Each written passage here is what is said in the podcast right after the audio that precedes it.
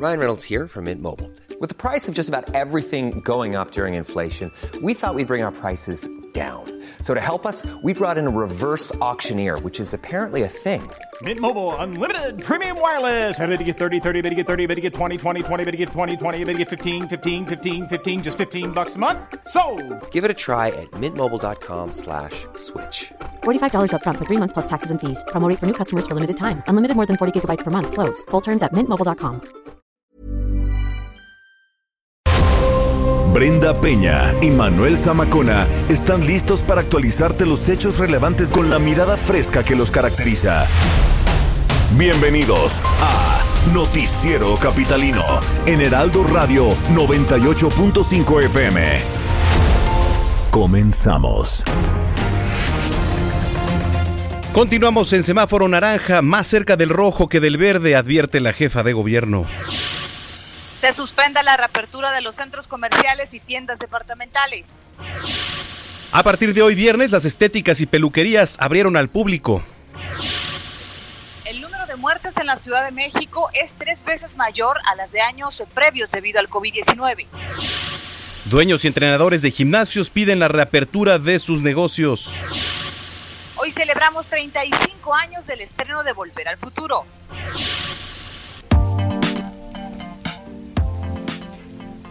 Son las 9 de la noche con un minuto, tiempo del centro de la República Mexicana. Qué gusto que nos esté acompañando en este, pues se podría llamar cierre de semana, de semana, ¿no? De día hábil, por ejemplo. Hoy que es 3 de julio del año 2020. Bienvenidos al Noticiero Capitalino. Tarde noche lluviosa en la ciudad de México. Berenda Peña. Ay, catastrófica, Manuel Zamacona. ¿Cómo están, amigos del Heraldo Radio? Ahora te saludo a la sana distancia porque ya les contaré al ratito lo que le pasó a mi coche saliendo de la casa de todos ustedes. Qué barbaridad. Ya que se acabe esta semana, Zamacona, por Dios. Sí, la verdad es que sí, pero bueno, mira, eh, lo bueno es que hay tecnología y lo bueno es que hay salud, sobre todo. La verdad es que Pues eso. sí, ¿verdad? A ver hay con que qué se arregla el coche, pero bueno. Pero bueno, Hijo. eh, eso se arregla, eso tiene arreglo, no te preocupes, Ay, querida Brenda Peña. Con un chicle queda. Oye, pues ya iremos allá a la Doctores o allá al Oriente a ver qué Sí, sí, sí, a ver, encontrar. pescamos, a ver qué agarramos por allá. Al fin que, bueno, pues no descansan también Oye, nuestros amigos. pero justo la parte trasera de mi coche quedó como del coche de Volver al Futuro. Ah, exactamente. Justamente así. Así, pero, pero caída, digamos, ¿no? Ajá, Ay, sí, no. efectivamente. Pero bueno, no pasa nada, querida Brenda Peña. Así, Así que es. nos escuchamos aquí a través del 98.5 de FM. Ya estamos listos, hay mucha información, así que. Está usted en la sintonía correcta, las redes sociales para que se comunique con nosotros son arroba heraldo de México, Arroba bajo penabello y arroba zamacona al aire. Así que, ojo, todavía no estamos en el semáforo, pues naranja más cerca al verde, ¿no? Todavía estamos más naranja tirándole al rojo. ¿Cómo fue la explicación de ayer? O sea, digo... Como cuando tienes infección en vías urinarias, así. Híjole, ándele. Qué bueno, qué buen dato, qué buena explicación. No lo pude haber yo eh, Ay, explicado Dios. mejor. Pero No, bueno, No, no después de estas infecciones urinarias, comenzamos. Las calles de la Ciudad de México. Daniel Magaña, ¿cómo estás? Muy buenas noches.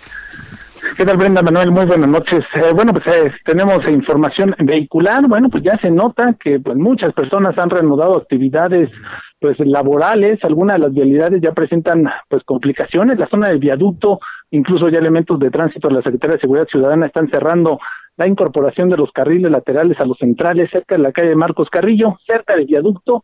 También tenemos lluvia en varios puntos de la ciudad, así que hay que manejar con cuidado y bueno, pues a empezar nuevamente a ejercitar la paciencia, porque sobre todo en este momento la zona del viaducto para incorporarse al eje 3 Oriente ya presenta carga vehicular para las personas que tienen como destino la zona del circuito interior, en el caso de que se trasladen hacia la zona del aeropuerto.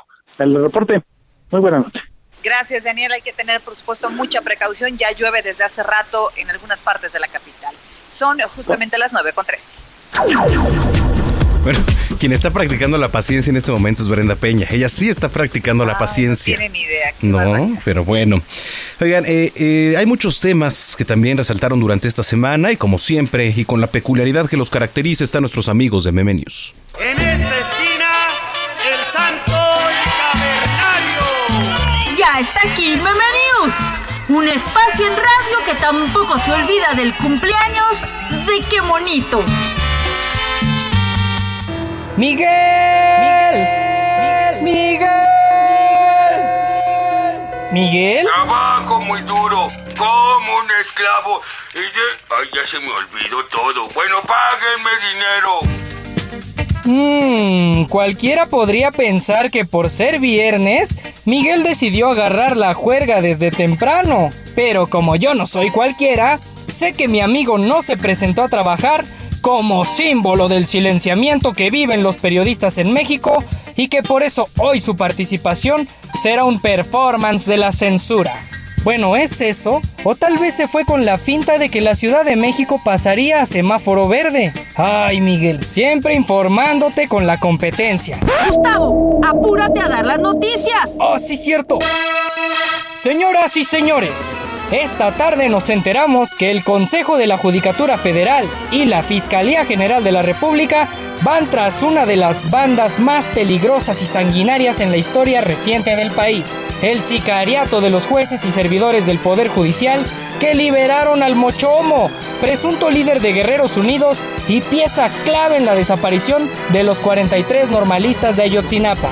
Luego de su aprehensión, y posterior liberación y posterior reaprensión, las autoridades consideraron que ya sería mucho momodo que se les pelara José Ángel Casarrubias y decidieron ponerse las pilas e iniciaron una investigación contra el juzgado segundo de distrito encabezado por la jueza María del Socorro Castillo, quien al parecer tendrá que hacer honor a su nombre y tal vez pedir auxilio. Luego de que la secretaria de gobierno de la Capirucha, Rosa Isela Rodríguez, evidenció que un gran porcentaje de comercios en el centro histórico reabrieron el día que no les correspondía y no atendieron a las recomendaciones sanitarias para evitar la propagación de contagios, la jefa de gobierno anunció que se suspenderán operaciones este fin de semana y se promoverán sanciones a quienes incumplan. Uh, y ahora que no va a haber agua en las 11 alcaldías de la ciudad, va a estar más en chino que aquellos infractores limpien sus conciencias.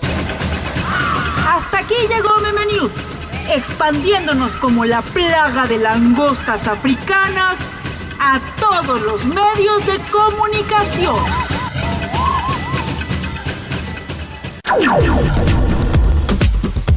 Y bueno, esta tarde la jefa de gobierno Claudia Sheinbaum difundió un nuevo mensaje para dar a conocer el estatus del semáforo naranja y el nuevo cierre de los comercios en el centro histórico. Vamos a escucharla. Muy buenas tardes. Hoy, como cada viernes, quiero informarles la situación del semáforo sanitario de COVID-19 en la Ciudad de México. Continuamos en semáforo naranja. Esto significa la apertura de algunos establecimientos con reglas sanitarias muy estrictas y con un aforo tan solo del 30%.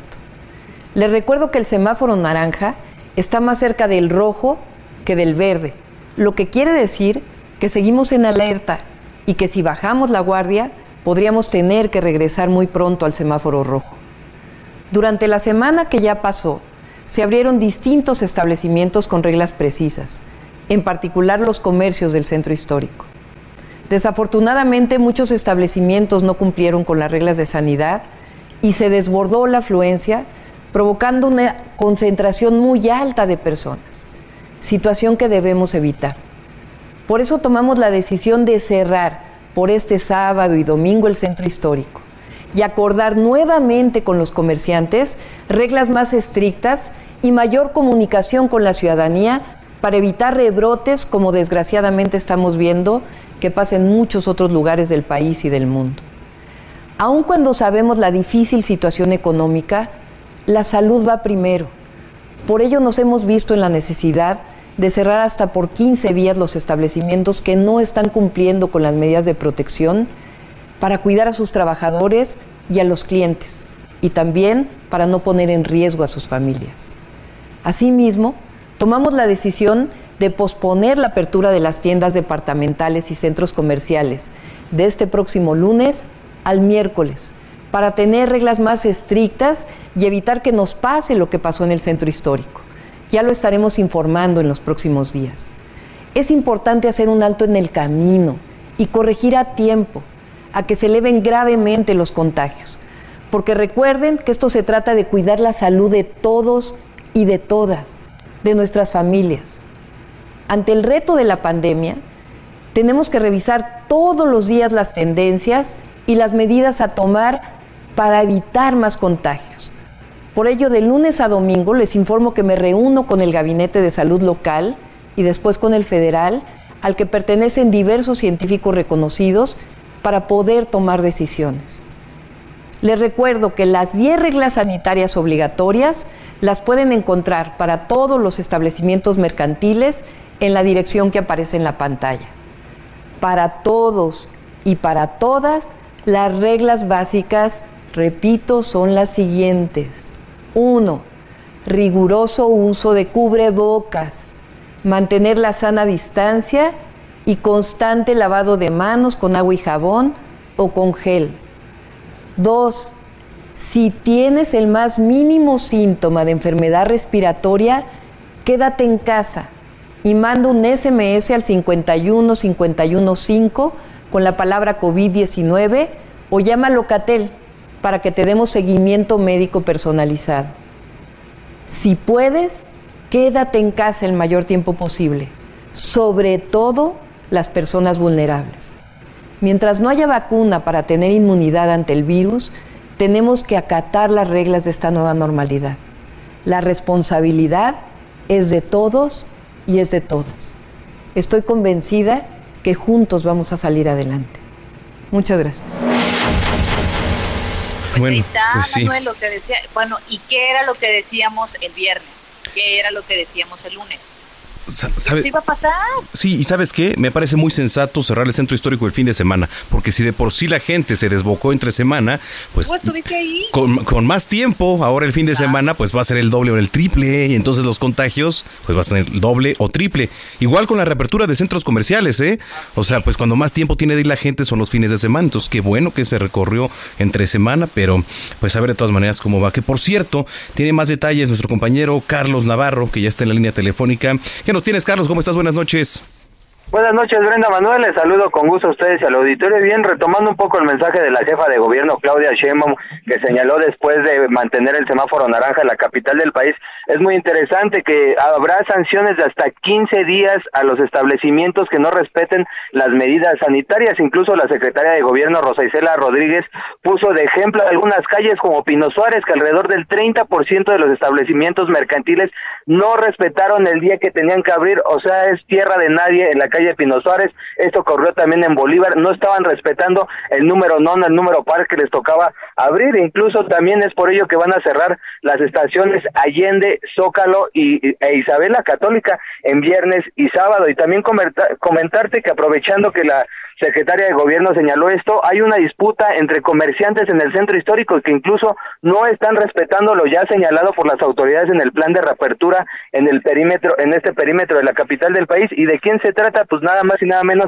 que la diputada federal María Rosete, quien es también líderes de ambulantes aquí en el centro histórico, en parte del perímetro B, donde sabemos que opera, y fue la secretaria de gobierno Rosicela Rodríguez la que la señaló directamente. Escuchemos solamente una organización que ha sido convocada reiteradamente y que no ha aceptado y que hoy mismo tiene está convocada a participar eh, para llegar a acuerdos, para que hablen con las personas que representan. Y pues ha sido difícil porque para todos es público que no han respetado la parte precisamente eh, de los límites entre el perímetro eh, A y B, el tema que tiene que ver con el eje 1 norte. Vamos a ponerle nombre. Y pues en esa zona, para todos es sabido que el liderazgo lo tiene la este, señora María Rosete.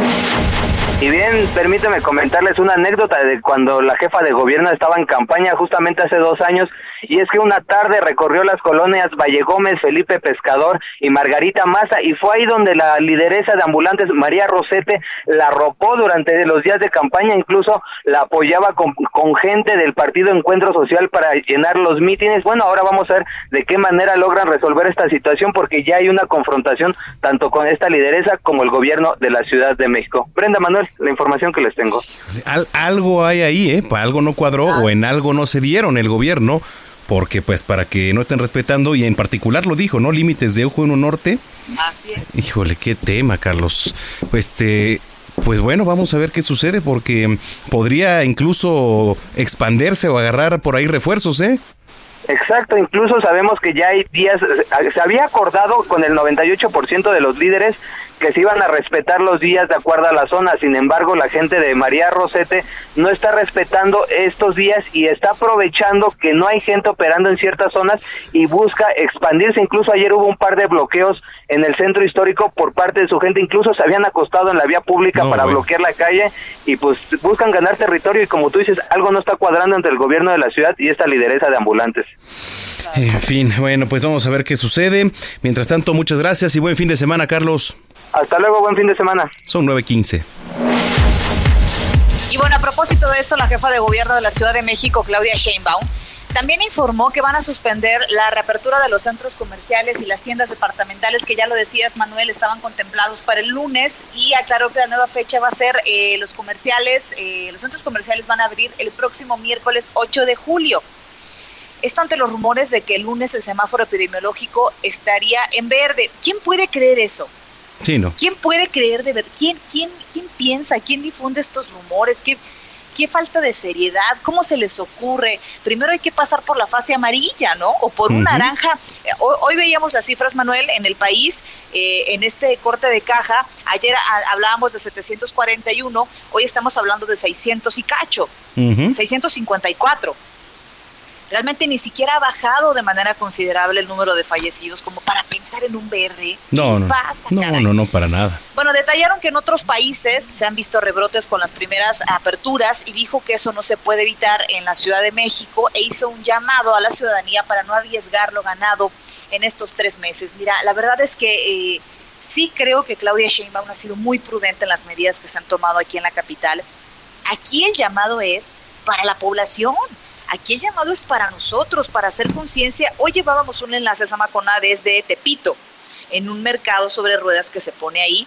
Bueno, ¿cuánta gente vimos que no tenía el cubreboca, los mismos locatarios?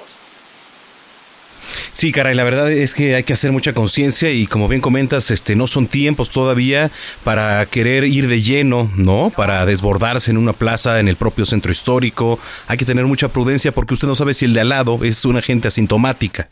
¿No? O ya tuvo. Pero en fin. Bueno, en fin, son las 9.16.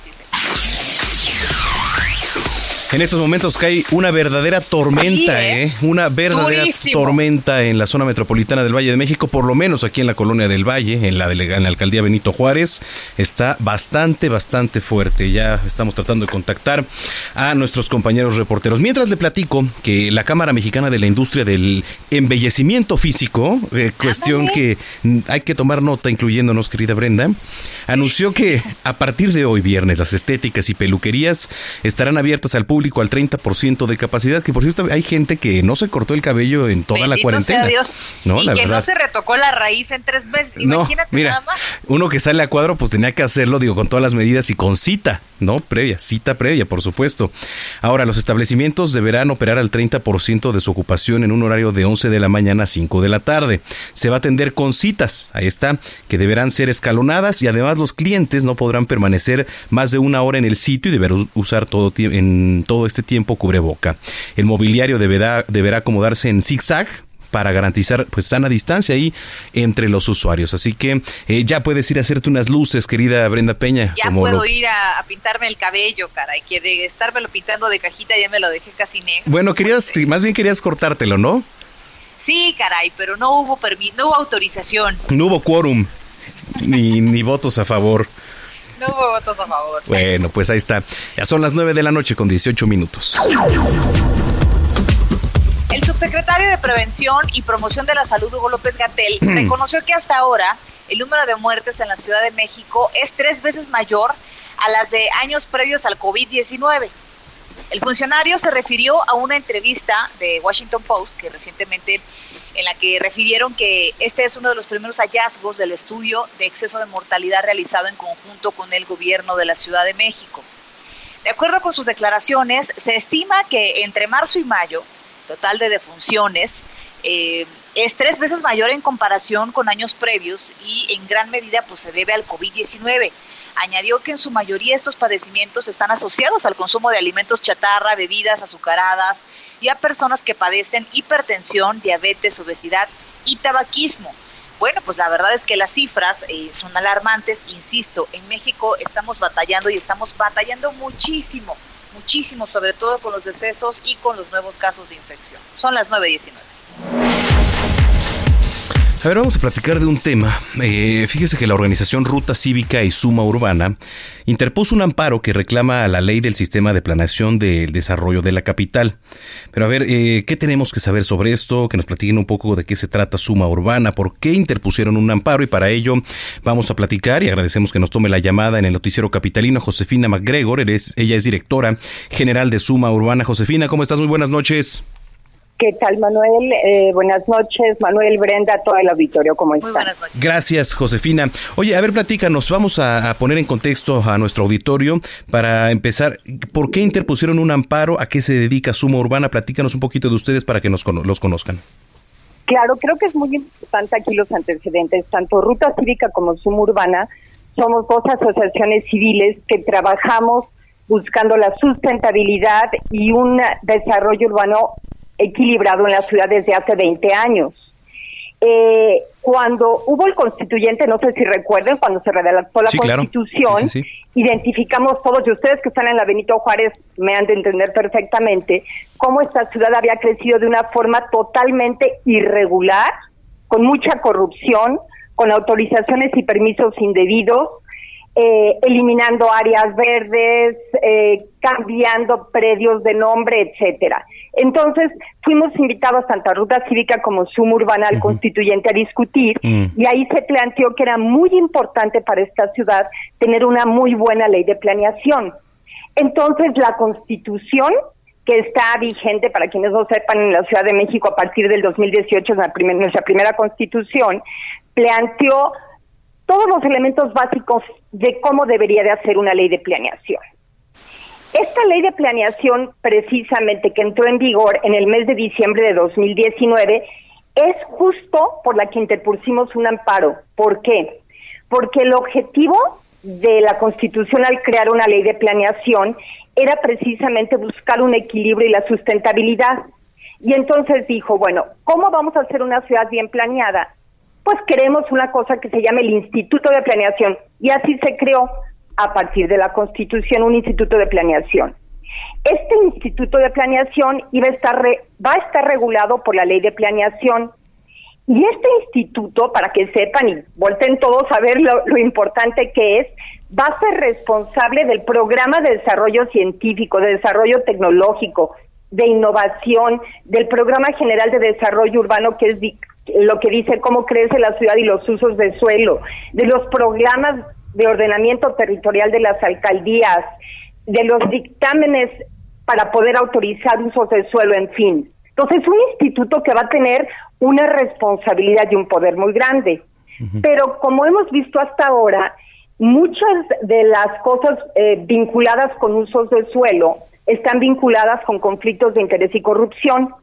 Entonces, en el constituyente, cuando se creó la constitución, se dijo, bueno, vamos a crear un órgano totalmente autónomo que se llama Instituto de Planeación y que esté conformado por una junta de gobierno de 16 personas, un directorio técnico de 15 personas, un consejo ciudadano eh, de 11 personas y así poder tener representación de todos los ámbitos, la salud, la economía, eh, la movilidad, etcétera, y contrapesos, que no da la visión de la ciudad de un grupo que tiene intereses, sino de todos pero resulta que a la hora de redactar la ley, que fue publicada en diciembre, eh, eh, en, lugar de un comité de selección que decía la Constitución, hicieron dos.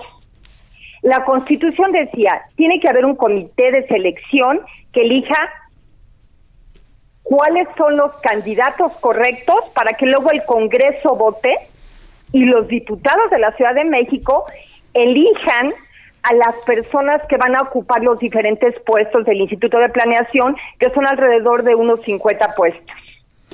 Sin embargo, como quedó la ley, no es como dice la Constitución. Y en lugar de un comité para seleccionar a la gente, hicieron dos.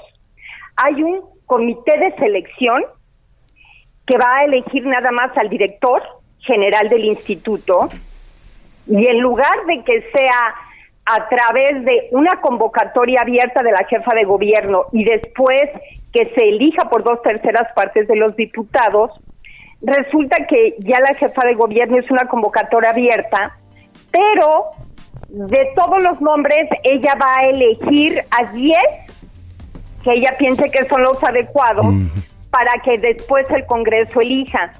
Y para elegir a las otras 45 personas, ella hizo una convocatoria y ella va a elegir a todos los que se encargarán o conformarán el comité de selección Josefina, tenemos de las que ir demás rápido, tenemos que ir un rápido un corte, ¿te parece si retomamos regresando? Claro, claro que sí. bueno, gracias. usted sintoniza el noticiero capitalino. Continuamos después de un corte con las noticias más relevantes en las voces de Brenda Peña y Manuel Zamacona en el noticiero capitalino en Heraldo Radio 98.5 FM. Regresamos. Heraldo Radio. Regresamos con Brenda Peña y Manuel Zamacona al noticiero capitalino en Heraldo Radio 98.5 FM.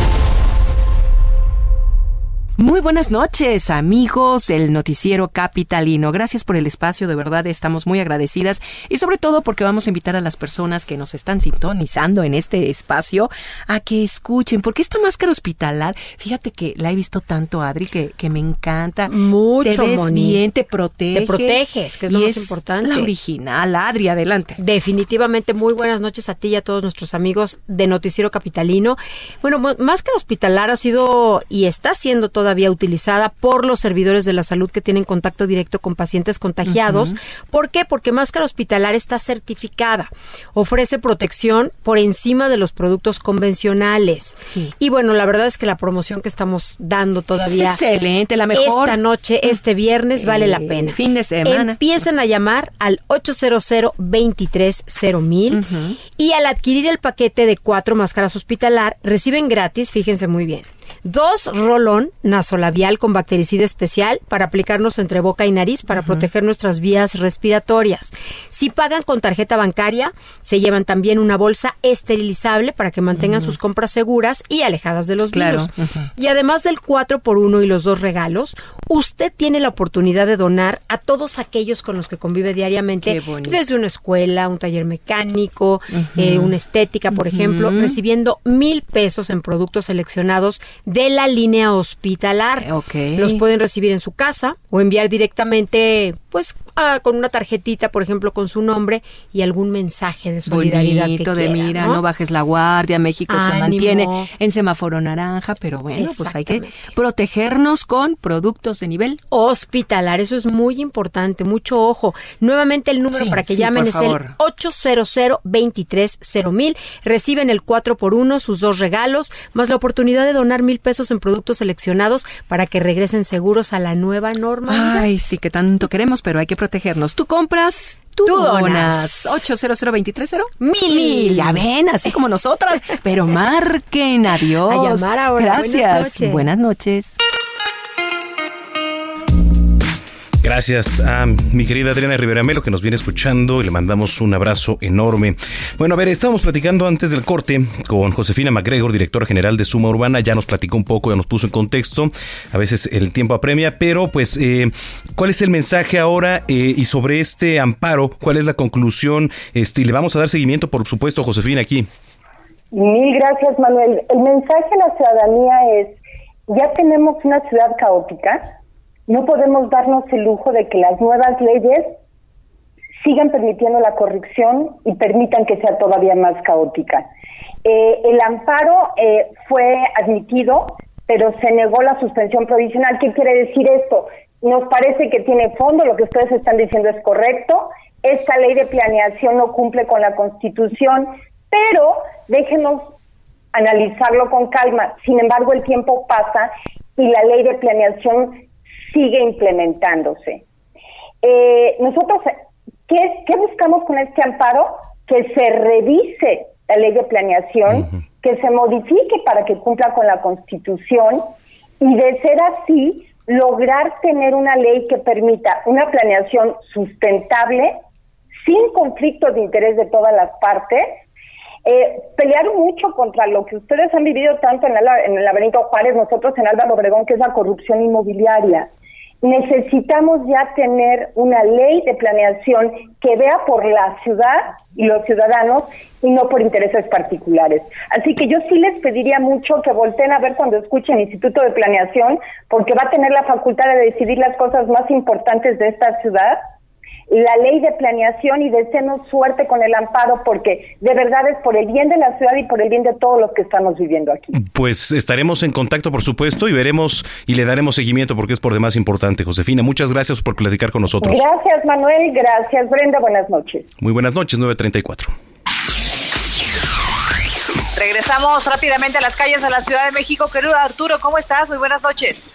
Gracias, muy buenas noches. Después de esta lluvia que se ha presentado en gran parte de la capital mexicana, les quiero comentar que en este instante la zona más afectada que se está reportando es precisamente la zona oriente de la capital, donde todavía continúa presentándose la precipitación pluvial. Hay encharcamientos importantes en la zona de la calzada general Ignacio Zaragoza, a la altura de la colonia agrícola oriental, y también más adelante para continuar con dirección hacia Ermita y Iztapalapa en ambos bloques de circulación y principalmente en carriles laterales donde el nivel del agua todavía no baja por completo. Tómalo en cuenta porque esto está generando contratiempos en dirección también hacia la autopista México-Puebla y la zona de los Reyes La Paz. Nos están reportando un choque en eje 4 sur en la zona también de la colonia agrícola oriental y el cruce con Río Churubusco, el Metrobús acaba de chocar con un vehículo particular, hay unas personas lesionadas, hay que estar muy atento a la información que vaya surgiendo a este respecto y por supuesto la recomendación es manejar con mucha precaución debido al pavimento húmedo y resbaloso. El reporte que tenemos y regresamos con ustedes. Buenas noches. A tomar muchas precauciones este viernes de lluvia aquí en la capital. Un abrazo y muy buenas noches. Hasta luego. Son las 9.35. A ver, les recordamos eh, que la Ciudad de México permanece en el naranja, en el semáforo epidemiológico, en esta emergencia sanitaria por COVID-19. Sin embargo, se hicieron ajustes en el plan contemplado. La jefa de gobierno informó que este fin de semana permanecerán cerradas las estaciones Allende y Zócalo del sistema de transporte colectivo Metro, por si tenía planeado. Es importante que lo sepa. Así que Allende y Zócalo del Metro cerradas este fin de semana. Son las 9.36. Oiga, y ya le contábamos que este viernes dueños y entrenadores de gimnasios y de áreas deportivas pues pidieron la reapertura de sus centros deportivos y de los gimnasios. Este es un trabajo de nuestro compañero Israel Lorenzana. Dueños y entrenadores de gimnasios y áreas deportivas se manifestaron esta mañana frente al edificio de gobierno de la Ciudad de México. Ellos piden la reapertura de sus centros deportivos y gimnasios, los cuales señalan son importantes para la salud de la ciudadanía y sobre todo por el confinamiento por el cual están pasando. Exigen una reunión con la jefa de gobierno para exponer sus propuestas, ya que esperaban que con la transición del semáforo rojo a anaranjado regresarían a las actividades, pero las autoridades les dijeron que van a regresar hasta que el semáforo esté en verde. Iván López es el representante de los gimnasios y entrenadores y además áreas deportivas de la Ciudad de México, quien platicó en exclusiva para los micrófonos del Heraldo Radio. Vamos a escucharlo. Porque la, Ciudad de México, de una manera este, discriminatoria, no ha tomado en consideración y en cuenta los lineamientos federales que nosotros obedientemente hemos cumplido con el gobierno federal en que entraríamos en foco naranja a iniciar nuestras actividades económicas. A manera de protesta, llevaron a cabo algunas actividades físicas sobre el circuito Plaza de la Constitución y además con pancartas y lonas alusivas a sus peticiones, lanzaron consignas al gobierno pidiendo ser atendidos. Los manifestantes señalaron que de no tener una respuesta positiva a sus demandas, continuarán con sus movilizaciones. Para Heraldo Radio, Israel Lorenzana. Oye, Brenda. No sé si viste, hay un video en las redes sociales justo de esta nota que hablaba Lorenzana, en donde está, ya ves que estábamos viendo Noticias México en la tarde acá, los que hacen ejercicio. ahí al Zócalo, Sí, acá unos güeyes bien mamados, ¿no? Así, haciendo ejercicio y de repente enfrente un policía y entonces se ponen, se retan el mamado con el policía a hacer lagartijas. ¿No? Y dice, no, órale, una, dos, tres, pues que le gana el policía. Acá. Le gana el No, ¿saben Muy fuertote y no sé es qué. el entrenador que tienen, hijo, man. y el policía sacó la casta y toma la que le ganen las lagartijas, ¿eh? Oye, qué buen video. Ojalá podamos conseguirlo para compartirlo. Sí, ahí está. Está en las redes, se ha vuelto viral. Ahorita te lo voy a mandar, está buenísimo, la verdad. Qué belleza de video. Sí, sí, sí. Bueno, 9.39. Es tiempo del séptimo arte películas, cortometrajes, series, documentales y excelente música. Cinéfilo con Gonzalo Lira en el Noticiero Capitalino 98.5.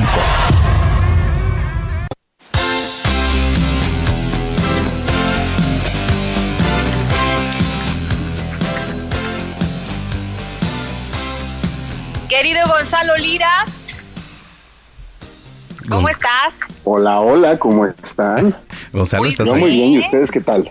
Oye, muy bien, haciendo honor a los 35 años de Volviendo al Futuro. Fíjate que mi hija no la había visto y la acabamos de ver esta tarde.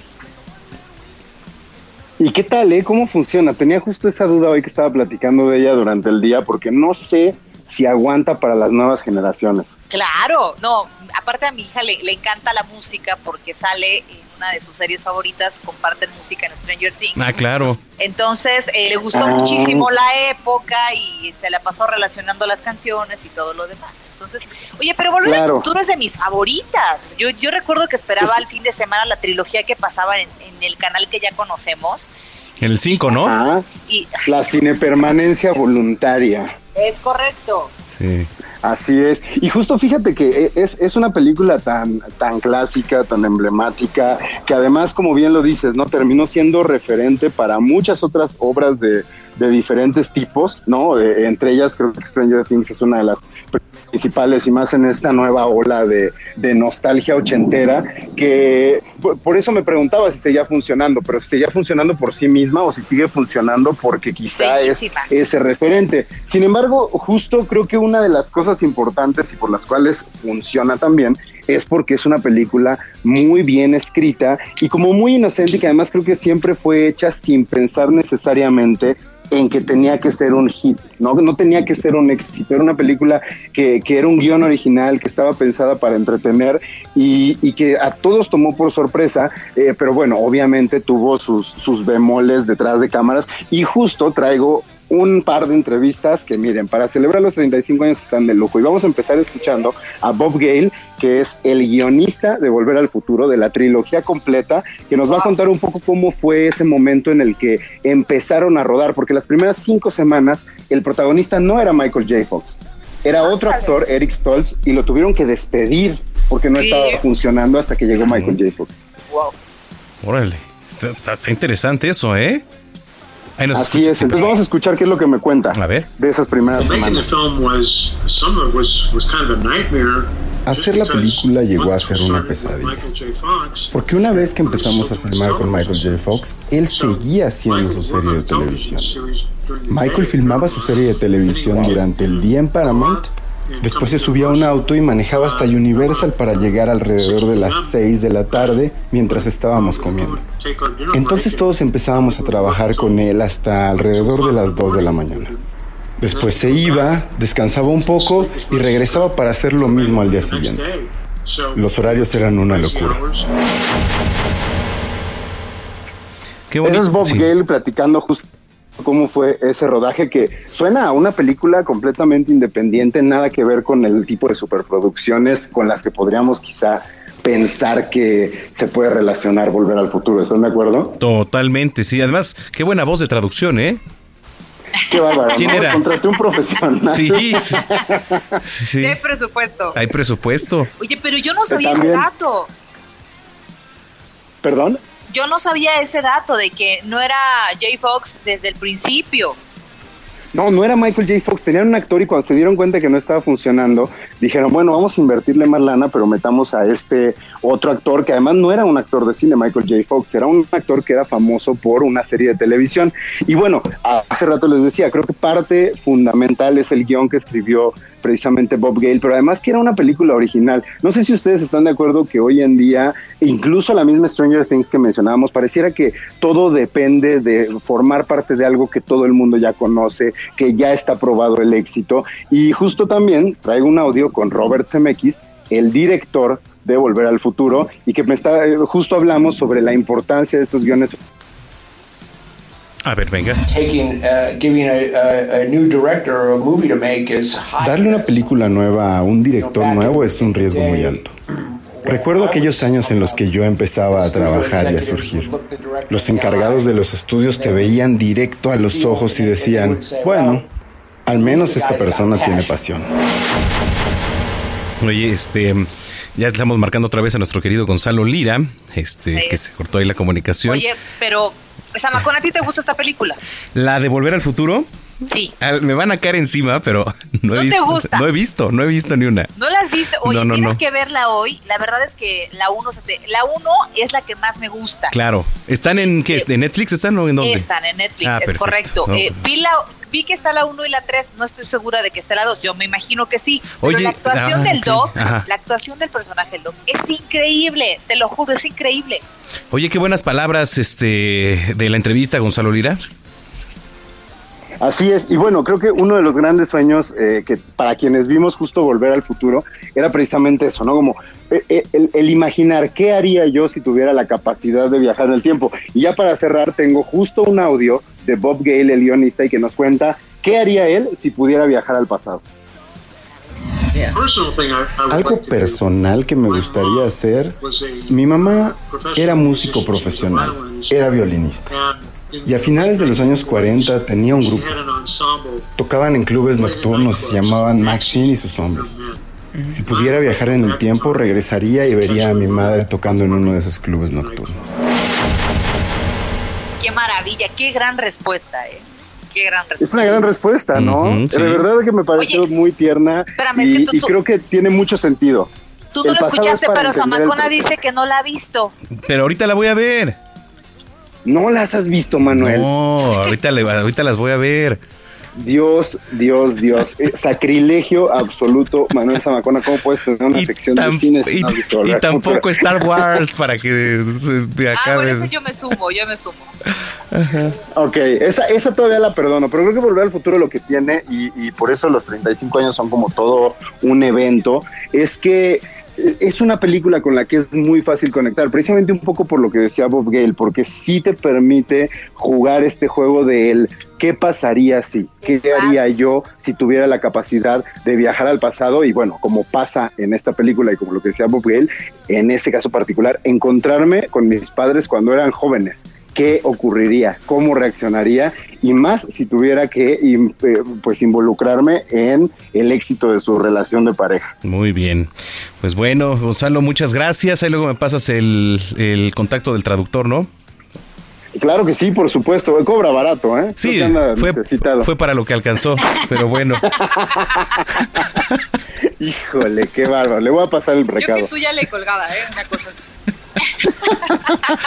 Hasta luego. Adiós, Muy bien. Gonzalo.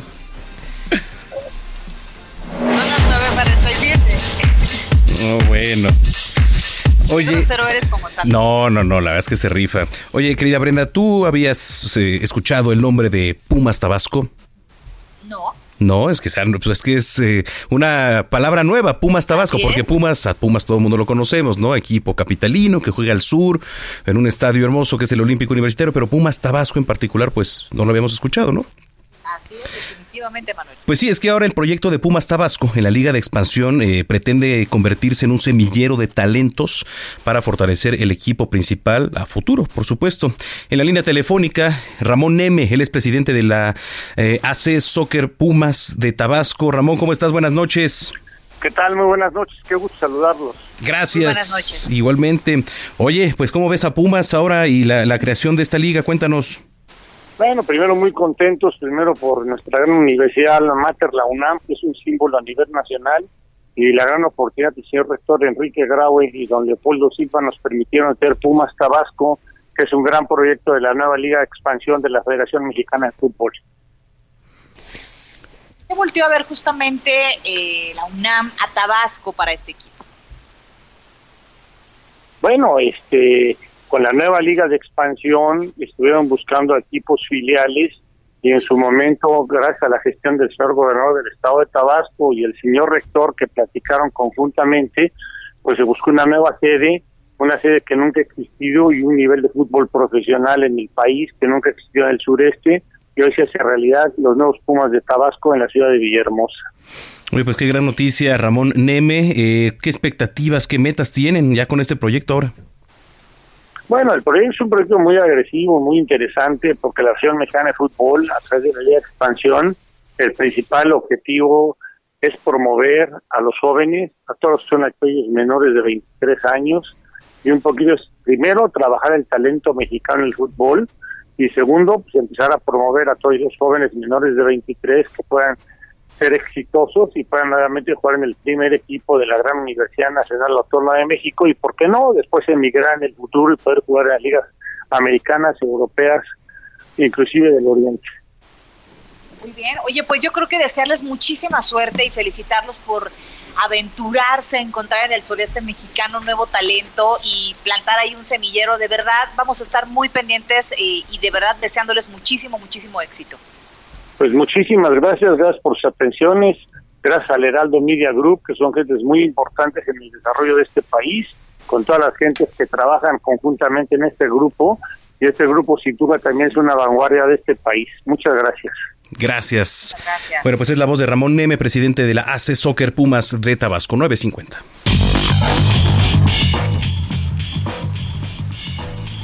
Ya llegó, ya está aquí el señor de los deportes, Roberto San Germán, ¿cómo estás? ¿Qué tal? ¿Cómo estás, mi querida Brenda? Buenas noches también, mi querido Manuel. Gente que nos sintoniza, pues estamos bien. Pues ya sabemos.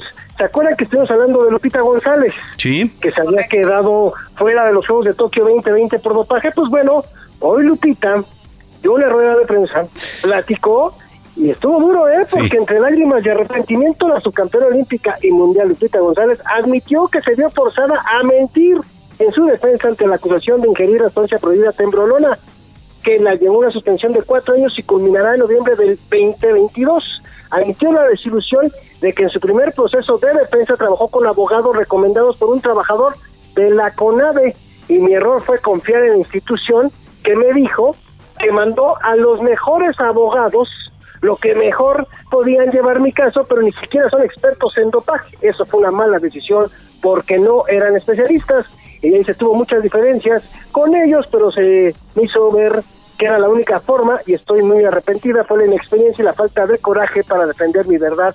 Me faltó carácter porque aunque muchos no creían lo que había pasado, fue peor decir lo que se dijo. Tómala. Aquí la cuestión es que ella va a demandar Pues sí, sí. a estos abogados. Oye, qué fuertes declaraciones, ¿eh? las de Lupita González en rueda de prensa hoy, pero pues también este, nos ponemos sus zapatos y tiene mucha razón. No, no, no lo afirmo, pero pues digo, la verdad es que también hay que vertir cierta parte, ¿no? Ahí. Sí, sí, sí.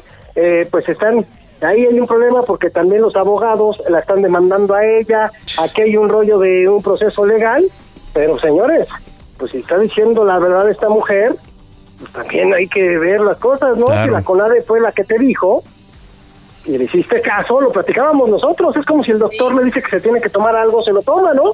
Si la CONADE le dice, vas con estos abogados, pues vas con ellos. Y resulta que no eran buenos. Y bueno, pues ahorita esta mujer dice, pues ya no voy a Tokio, pero me voy a- ahora sí a París 2024. Vamos a echarle todas las ganas y vamos a ver qué pasa, pero también vamos a demandar. Y ya también los abogados la quieren demandar a Lupita. ¿Qué les parece? eh? No, no, no. Ay, qué terrible.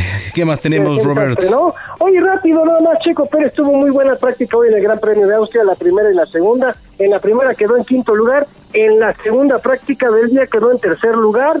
Parece que puede estar bien en el Gran Premio de Austria, que va a ser este fin de semana, puerta cerrada. Y los que están dominando, como ya sabemos, es Lewis Hamilton y Valtteri Bottas con los Mercedes. No tienen competencia, señores, estos autos. Y sabemos que la Fórmula 1 es de dinero y pues Mercedes le ha metido bastante. Antes fue Red Bull, alguna época fue McLaren, otra época fue este Ferrari. Hoy es Mercedes. Bueno, pues ahí lo tenemos. Robert, muchas gracias. Como siempre, te mandamos un gran abrazo. Igualmente, señores, pasen muy buena noche y que tengan muy buen fin de semana. Igualmente para ti. Cuídense. Ay, se fue de volada, ¿no, Bren? Se fue muy rápido esta hora, caray. Sí, ya, aunque sea para que te despejes tantito. Ay, qué cosa, qué bárbaro. Pues es que les cuento, porque ya estamos a punto de salir, pues que al momento de salir de mi casa a su casa se cierra el zaguán. Automático, por supuesto, y arranca toda la parte de atrás del coche de una servidora. Entonces, No, pues, No, no. a, sol- a O sea, tarjetazo. Pero el zaguán está bien. No, no es cierto. No, ya. Oye, tú eres como mis vecinos. Sí. Todos se asomaron y preguntaban por la puerta, no preguntaban por el coche. Con qué indignación, ¿eh? No es cierto, querida Brenda Peña. Te lo juro. Ay, bueno, pero vendrán En fin, señores. el fin mejor, vas a ver. Vámonos con The Doors, esto que es este aniversario luctuoso, por cierto, de Jim Morrison, el vocalista. Esto que es Light My Fire. The Doors. Gracias, Brenda. Peña. Buen Un fin de abrazo. semana, abrazo a la distancia, cuidado con la lluvia. ¿eh?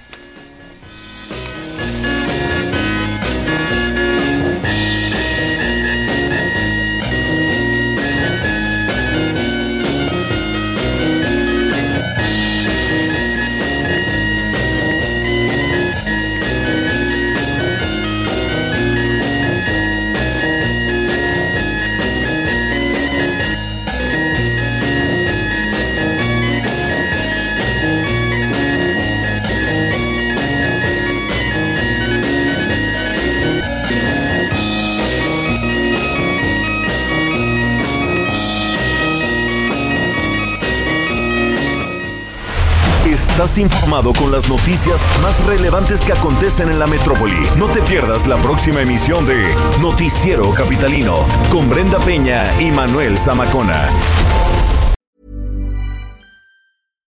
How would you like to look five years younger? In a clinical study, people that had volume added with Juvederm Voluma XC in the cheeks perceived themselves as looking five years younger at six months after treatment. Look younger, feel like you. Add volume for lift and contour in the cheeks with Juvederm Voluma XC. Reverse signs of aging by adding volume to smooth laugh lines with Juvederm Volure XC. For important safety information and to find a licensed specialist, visit juvederm.com. That's J U V E D E R M.com. Not for people with severe allergic reactions, allergies to lidocaine, or the proteins used in Juvederm. Common side effects include injection site redness, swelling, pain, tenderness, firmness, lumps, bumps, bruising, discoloration, or itching. There's a risk of unintentional injection into a blood vessel, which can cause vision abnormalities, blindness, stroke, temporary scabs, or scarring. Talk to a licensed specialist to find out if it's right for you.